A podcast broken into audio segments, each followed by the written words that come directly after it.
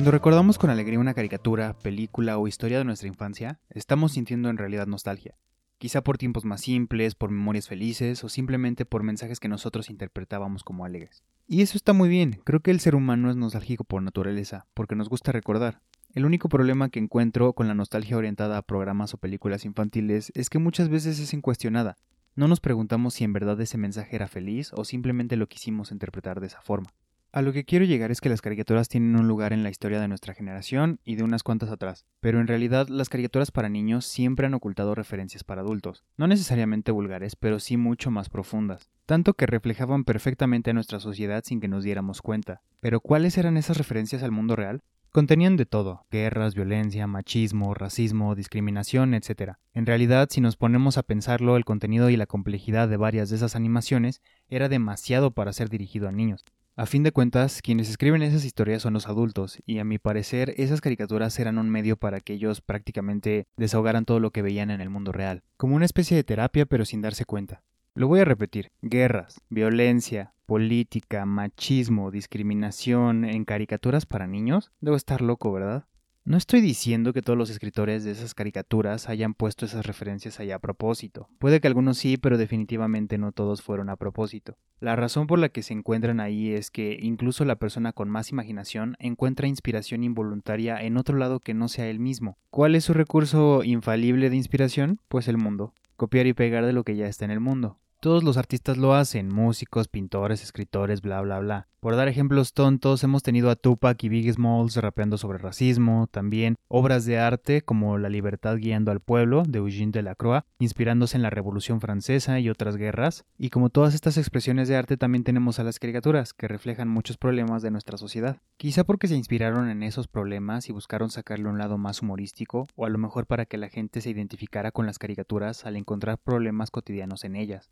Creo que lo más prudente es profundizar en ejemplos de problemas que podemos ver en estas caricaturas que nos llevan a una nostalgia incuestionada. Voy a intentar comprobar con hechos que animaciones de Disney y otras casas abordan varios de estos temas que no deberían estar en programas para niños, pero que sin embargo están. Y antes de comenzar con los ejemplos, creo que es justo mencionar un poco de los orígenes de varios de los personajes más populares, ya que ese origen puede aclarar muchas dudas en el futuro. Múltiples de los personajes que más conocemos se consolidaron en un periodo de controversia mundial, donde la sociedad estaba muy receptiva y aparte sensible a todo. Durante estos años se dio la Gran Depresión. Para los que no lo sepan, brevemente les explico que fue una gran crisis financiera mundial que se originó en el moderno Estados Unidos a partir de la caída de la Bolsa de Valores de Nueva York el 29 de octubre de 1929. Y para no aburrir, resumo que las consecuencias de un acontecimiento como este son de los que involucran gente pasando a vivir en la calle de un momento a otro, también aumentos exorbitantes en la delincuencia y por si fuera poco, este corto periodo de 1929 a 1939, que fue de 10 años, fue uno de los antecedentes para la Segunda Guerra Mundial, ya que ayudó a Adolf Hitler a ganar popularidad política en Alemania, prometiendo salvar al país de la crisis y otras cosas que ya conocemos. Suponiendo que somos artistas que viven durante esa época, ¿qué vamos a tomar como inspiración en el mundo? Pues lo que vemos también, ¿no? Solo que lo que vemos, pues no es muy bonito e inocente que digamos. Específicamente hablando de las caricaturas, los artistas de esa época crearon nada más y nada menos que los personajes más reconocibles y con mayor influencia de la historia. Nada más veamos, a ver si se les hacen familiares estas oraciones. Mickey Mouse y sus amigos, Bugs Bunny y los Looney Tunes, y ya un poco más tarde Rocky Bullwinkle, Los Picapiedra, Los Supersónico, etcétera, etcétera. Como podemos ver, la esencia de estas caricaturas se formó en uno de los periodos más conflictivos en la historia de la sociedad moderna. Y en lo personal, nunca me había preguntado por qué estas caricaturas en concreto eran consideradas como las mejores. Pero pensándolo bien, la respuesta no era tan difícil, ¿o sí? Eran las mejores porque, a pesar de que eran un mundo ficticio, contenían todo el peso de una sociedad moderna en conflicto y aparte reaccionaban a los acontecimientos del mundo real. Y no solo eso, sino que hasta lo imitaban. Así que en cuanto a historia, tenían material para décadas prácticamente. Pero con todo este contenido, ¿las caricaturas eran para niños? Pues obviamente no, en estos años era poco común que las casas tuvieran más de una televisión, y en realidad todos los programas estaban enfocados a los adultos, que eran los que las veían. Después de muchos años se convirtieron en entretenimiento para niños porque con el paso de los años cada vez había más televisores y era más alta la probabilidad de que por lo menos en una de ellas estuvieran niños viendo algo. Y los gobiernos tuvieron que intervenir para regular lo que se veía, porque en realidad había de todo en esas primeras caricaturas. Denigración hacia las mujeres, política, guerra, violencia, al igual que en el mundo real de esa época, incluso en esta. Pero a ver, ¿de dónde saco las pruebas para decir estas barbaridades? Bueno, para allá voy. Empecemos por el más popular desde siempre en realidad, Disney. Para los que no lo sepan, el ratón Mickey fue creado en 1928 y debutó en uno de los cortos más famosos de todos los tiempos, Steamboat Willie. Este corto animado fue el primero con sonido, por lo que en los 7 minutos que dura eso es precisamente lo que buscaba mostrar. Pero nada más para ponerlos en contexto, a pesar de que su objetivo era enseñar las innovaciones en sonido que Walt Disney Comics logró, no se perdió la oportunidad de incorporar contenidos inapropiados que sin duda no son para niños y no lo eran tampoco en esa época. Un resultado involuntario fue el silbido más famoso de la animación y el objeto de muchos memes hoy en día.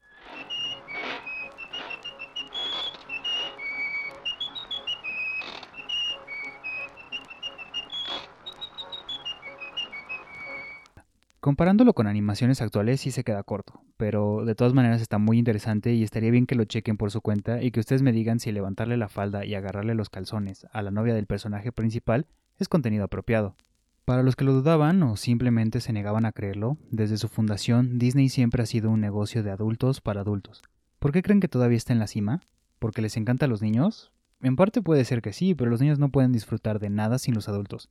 Es precisamente por eso que muchas animadoras para los niños fracasan, porque se olvidan por completo de hacerlo relacionable y entretenido para los adultos de la misma manera que para los niños. Me atrevería a decir que hoy en día el contenido que se incorpora para satisfacer a audiencias adultas es más inocente que el de esas épocas. Ahora puede ser algo tan simple como una referencia a otras películas, como por ejemplo Toy Story 2 haciendo homenaje a Star Wars con el Yo soy tu padre.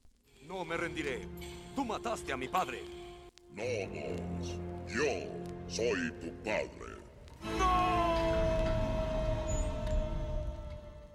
Pero se los digo en serio, en esa época también había mala influencia del mundo real sobre las animaciones, incluso en el protector de nuestra niñez, el señor todopoderoso, todo bueno y todo puro, Disney. Va, otro ejemplo de Disney. Regresemos ahora a 1934. Hace falta mucha dedicación y tiempo para encontrar algún padre o alguna madre en estas historietas y animaciones antiguas. Lo que encontramos en la mayoría de los casos es una infinita relación tíos y sobrinos, tío rico con Donald, Donald con los trillizos, Daisy con sus sobrinas, etc. Siempre tíos y sobrinos. ¿Por qué omitir a los papás? Es raro, ¿no? Me puse a investigar la razón y di con una explicación que Walt Disney nunca confirmó, pero estoy seguro de que no es verdadera. Resulta que la mamá de este señorón falleció a causa de una fuga de gas en una casa que él les compró a sus padres, y el mito es que la culpa lo obligó a volver a sus personajes huérfanos. Esto podría ser válido, pero no lo creo por una sencilla razón. En la literatura es muy común la orfandad planeada. En este recurso literario se crea un personaje sin padres para mostrar cómo asume responsabilidades y afronta problemas en la soledad y sin ayuda de sus padres. Esto les permite crecer a un nivel personal y tomar un rumbo específico hacia sus metas o desarrollo. Muy poderoso recurso literario, sin duda. Pero agreguemos otra capa porque las caricaturas, aunque no son literatura, son mil veces más capaces de explotar cada una de las técnicas literarias. De hecho, Steven Jacobson, un comunicólogo graduado de la Universidad de Boston, decía que tienen la capacidad de llegar a ser un medio de control mental y programación humana, al igual que casi todo lo que se transmitía por televisión. A ver, siento que es una idea muy radical y no estoy intentando irme por ese lado, pero podemos intentar entender por qué dice esto, y en base a sus palabras podremos tener una visión más amplia de lo que en realidad tenían los programas de televisión y las caricaturas en este caso. Cito textualmente lo que dijo en una entrevista que hizo en 1985, pero viéndolo bien sigue teniendo cierta vigencia hoy en día, sobre todo aplicándolo a los aparatos móviles como los teléfonos. Jacobson dice, el problema básico es que estamos viviendo en una realidad virtual. Estamos viviendo en un ambiente totalmente controlado, en un entorno que está siendo creado por los medios de comunicación. Ahora bien, mucha gente, especialmente la gente joven, acepta sin cuestionar la realidad que se le presenta por los medios de comunicación. La cultura popular, las películas, la televisión, la música, llevan mensajes sobre cómo funciona la sociedad y cómo es que deberían comportarse las personas. De manera que el entretenimiento no es carente de valores, tiene contenido ideológico y presenta una visión del mundo que influencia a las personas que miran la programación. La televisión es la fuente principal de información, y la televisión en realidad representa un altar, un altar religioso que la nación está adorando. Mucha gente no piensa en las cosas que las afectan subconscientemente, porque generalmente no saben qué buscar hasta que alguien aparece y comienza a señalarles esas cosas y entonces pueden ver cómo todos estamos influenciados por fuerzas que no se ven sin nuestra percepción consciente. De hecho, el control final es controlar a la gente sin que sepa que está siendo controlada. Es muy interesante esta entrevista y les recomiendo que la escuchen completa, pero si solo quieren escuchar la parte del control mental, se los dejo anexado, dura como 8 minutos nada más. Pero tenía que mencionar este pequeño fragmento de la entrevista de Jacobson para poder continuar con otra posible razón para la orfandad en los personajes en animaciones y ahorita con el ejemplo de Disney. Te pregunto a ti, persona que me estás escuchando, ¿por qué obedeces a tus papás? La respuesta en realidad es la que ya estás pensando. Los obedeces porque son tus papás y punto. La autoridad de nuestros padres se basa en una sola cosa, en la biología. Su ADN está dentro de ti y por eso tienen la responsabilidad de ejercer autoridad sobre ti y educarte. ¿Qué estás jugando? ¿Quieres jugar? Pues vamos a jugar afuera porque aquí no, aquí no ven a jugar. Pero si quitas eso de una animación, obtienes una autoridad artificial, una que es incuestionada a pesar de que no tiene fundamento. Ahí va un ejemplo. A tío rico no lo obedecen por la biología, él no les dio la vida. Lo obedecen porque es rico y respetable en la política. Es casi como si hubieran firmado un contrato de obediencia. ¿A qué asuntos de la vida real te recuerda esto? Porque hay varios ejemplos tanto en esa época como hoy en día. Ariel Dorfman dio un ejemplo muy claro de esto. Hace referencia a la historieta Tío Rico número 106. Rico MacPato coleccionaba monedas y estaba buscando una desde hace tiempo. Cuando por fin llegó la noticia de que la encontraron, tío Rico mandó a los trillizos y a Donald a buscarla. Pero el problema es que esa moneda era muy pesada y cuando se la traen resultó ser falsa. Donald le dice, podemos descansar, ¿verdad? Y MacPato le contesta, no hasta que devuelvan esa basura y me traigan lo que pague por ella, que eran creo que unos centavos. Pero aquí lo interesante es el último cuadro que muestra a los patos como esclavos de Egipto empujando la piedra hacia su destino en el otro lado del mundo y en lugar de sacar como conclusión que debió haber dicho que no, Donald llega a una realización completamente opuesta. Solo dice, ¿cuándo aprenderé a cerrar la boca? Con esto es difícil refutar que ni siquiera la queja es posible en una relación de supremacía incuestionada que estamos viendo aquí. Pero bueno, esto pudo haber sido voluntario o no. Quiero decir que pudo haber influencia involuntaria por parte de la autoridad incuestionada que vivimos en el mundo real, porque sí existe, y los creadores de Disney y de otras casas pues nada más absorbieron esa influencia y lo colocaron en sus historias. Te has de preguntar, ¿supremacía incuestionada en el mundo real? ¿Qué se fumó este vato? Pero pues es que sí, todos tenemos ese conocido que hace todo lo que le dicen sin cuestionar o que alaba lo que sea que hace un político o incluso esos conocidos que le van a un partido político como si fuera un equipo de fútbol, sin importar quién sea el candidato. Entonces, material de inspiración claro que existe, creo que esa es la razón por la que eso está presente en las historias y caricaturas, más que una especie de control mental o algo así, pero claramente no hay que aplicar la nostalgia incuestionada a este tipo de cosas.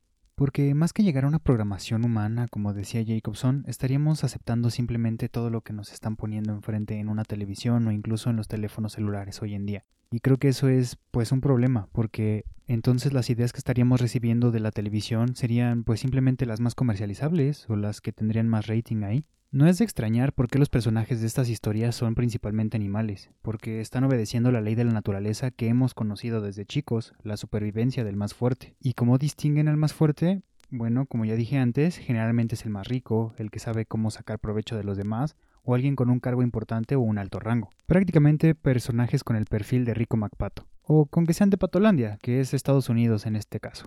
Sé que ya me clavé mucho en dar ejemplos de Disney, no era el plan, la verdad, pero es que se pueden exponer tantos ejemplos de problemas tan distintos que es difícil no hacerlo, porque la verdad es que encuentras uno que se acople a cada situación. Y este siguiente ejemplo hasta puede parecer ofensivo, pero pues la verdad es que así lo pintan y Ariel Dorfman ya lo había mencionado muy bien. En estas primeras ediciones, tanto de historietas como animadas, nos pintaba como puro músculo a todos los extranjeros que no éramos en realidad de Patolandia, puro músculo que en realidad no teníamos cabeza para pensar y solo servíamos para trabajos de campo. En la mayoría de sus aventuras de vacaciones, los personajes principales y Donald más que todos siempre encuentran la forma de aprovecharse de los lugareños. Puede ser consiguiendo las cosas que venden mucho más baratas o incluso gratis por medio de engaños. De hecho, en una historieta, a uno de los locales les compra unas máscaras con burbujas asegurándoles de que es muchísimo más valiosa la burbuja. Y pues como son puro músculo y brutos, pues no le repelan. Pero sin importar cómo fuese la situación, los extranjeros siempre reflejaban la ineptitud, mientras que los residentes de Patolandia representaban el progreso. Todo esto ya es bastante denso, ¿no? Si en realidad todo este contenido es puesto ahí voluntariamente, sabiendo la cantidad de influencia que podría tener sobre la audiencia, pues sí, tenemos una especie de instrumento hipnotizador. Pero bueno, vamos a jugar un rato a que sí existe una teoría de conspiración para hipnotizar a la gente. Desde este punto de vista, podemos agregarle todavía una capa más pesada. Las animaciones también podrían haber sido utilizadas para promover estilos de vida. Ya por fin saliendo de los ejemplos de Disney, llegamos a este corto que se popularizó muy recientemente en redes sociales otra vez y se llama Meet King Joe. Meet Joe, the king of the workers of the world. Hi, folks. Prácticamente era un mensaje dirigido a la población estadounidense acerca del papel que juegan los trabajadores en la prosperidad del país.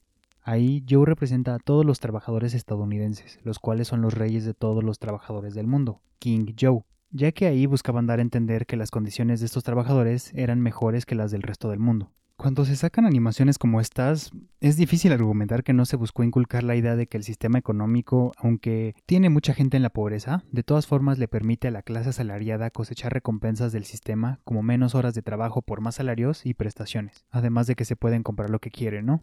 Porque también hace referencia a la industrialización, los progresos tecnológicos, porque obviamente permiten que los televisores, automóviles y otras cosas cada vez sean más baratas y por lo tanto más fáciles de conseguir. Pero ya volviendo al punto de vista neutro, pues tiene razón, en cierto sentido. No creo que la noción de que a mayor volumen más barata es una cosa haya venido de esta animación. No creo que esa animación haya inculcado esta idea, sino simplemente es un hecho de la economía que existe ya. Entonces vuelvo al punto de vista que he intentado expresar, que es que sí, las cosas que se encuentran en las caricaturas pueden tener una influencia o una profundidad más grande que las que se podría considerar para niños, pero no creo que sean porque se intenta controlar mentalmente de alguna forma o se busca inculcar ideas, sino simplemente es una representación del mundo que pues esas personas vivían en esa época. Ya nada más voy a dar otro ejemplo porque me quedé como con la espinita de que di puros ejemplos de Disney y no quería nada más como que poner esa casa de animación y ninguna otra, sino que también quería por ejemplo mencionar a los Looney Tunes, que eran algo raro en mi opinión, porque volviendo al punto de que eran animales, Creo que la idea de los Looney Tunes era más que nada como que tirarle basura a la vida en el campo. A pesar de que los Looney Tunes eran animales, pues dentro de todo eran civilizados, porque entraban en contacto con la sociedad, y creo que el mensaje ahí aparentaba ser una especie de crítica al entorno rural, por así decirlo, que a lo mejor el estilo de vida era muy salvaje y por ende las personas se comportaban de esa forma. Nada más había que observar al cazador, que siempre intentaba cazar a Box Bunny y a veces sus conductas eran un poco no tan humanas, pero llego a lo mismo, influencia del mundo real, eso es todo lo que se me ocurre, porque a fin de cuentas sí, conocemos varias conductas salvajes que consisten en cazar animales que no deberían ser cazados. Y el resultado es que ya estamos causando la extinción de casi todos. Pero bueno, ese es otro tema que a lo mejor ni me apetece hablar de él porque pues causa un coraje y aparte ni siquiera soy experto, ¿verdad? Pero volviendo a mis conclusiones, entonces Disney y las demás casas de animación son malvadas. Lo he repetido muchas veces, no. Este, era obvio que esas caricaturas, pues obviamente iban a estar influenciadas por el entorno en el que surgieron, e incluso aunque fueran caricaturas, servían como medio de comunicación, y en cierto sentido durante el periodo de pues 1928 a 1970, que es cuando fueron más boom, pues las caricaturas e historietas eran principalmente para adultos. Donde mi pregunta es, ¿de qué te servía convencerlos o de qué querías convencerlos? Pues a fin de cuentas, lo que tú ponías en tus historietas era lo del mundo real, no, no había más. Creo que la respuesta es que eran una sátira, más que un medio de control mental. Porque aparte ahorita la prueba está en las animaciones que pasan hoy en día en la televisión. No sé si a la gente que me escucha le haya pasado en alguna ocasión que se han quejado de que las caricaturas de hoy en día son mucho menos inteligentes, o eso nos parece, que las caricaturas de antes. Por ejemplo, yo no encuentro ninguna similitud entre el Cartoon Network que yo veía y el que está presente hoy. Todavía los que veíamos caricaturas antes del 2005-2004 nos tocaron caricaturas que buscaban apelar a audiencias más adultas. Porque hasta cosas inteligentes decían. Por ejemplo, el laboratorio de Dexter, Samurai Jack, Coraje, el perro cobarde, Harvey Birdman, La isla del drama, 31 minutos. Todos esos sí eran programas para niños, pero pues también apelaban a una audiencia un poco más grande. Y es la verdad, conforme van avanzando las generaciones, las caricaturas se van quedando atrás como un medio de difusión, y por eso mismo la diferencia entre caricaturas de adultos y caricaturas de niños ahora es más marcada que nunca, porque las de niños ya no tienen tanto contenido social será tonto lo que voy a decir, o a lo mejor no viene el caso, pero pues bueno, ¿no? O sea, a mí me gustaba esa serie, la de Teen Titans, y ahora creo que sacaron una versión que se llama Teen Titans Go, y desde ahí te puedes dar cuenta de las diferencias que ahora existen. Pero sí quiero dejar algo bien en claro, y es que aunque las caricaturas no sean un medio de control mental, sí creo que puede llegar a haber una especie de hipnotización, porque pues sabemos que todo el mundo está en el celular. Y en realidad todo el tiempo, o la mayoría del tiempo. Y eso a lo mejor estaría padre abordarlo después. Pero en cuanto a caricaturas, películas y todo eso, lo único que podemos hacer es pues simplemente no tener una nostalgia incuestionada, sino que todo lo que vemos, pues hay que intentar cuestionarlo, no desde el punto de vista de, oye, me están intentando controlar, no, este, pero sí para saber de dónde viene lo que estamos viendo, ¿no? Gracias a las personas que me escucharon, creo que hoy en día es muy importante que hablemos de las cosas porque hoy en día todo el mundo se cree experto y se cree apto para dar una opinión, porque pues prácticamente la información la tenemos al alcance de un clic, ¿no? Y pues básicamente la idea de este podcast es, yo no me creo experto en ningún sentido y creo que si yo externo mis ideas, alguien va a poder criticarlas y poder decirme por qué estoy mal o por qué estoy bien, sin yo ser el que me esté criticando a mí mismo, ¿me explico? Entonces, nuevamente muchas gracias y a ver qué tema se me ocurre ahora.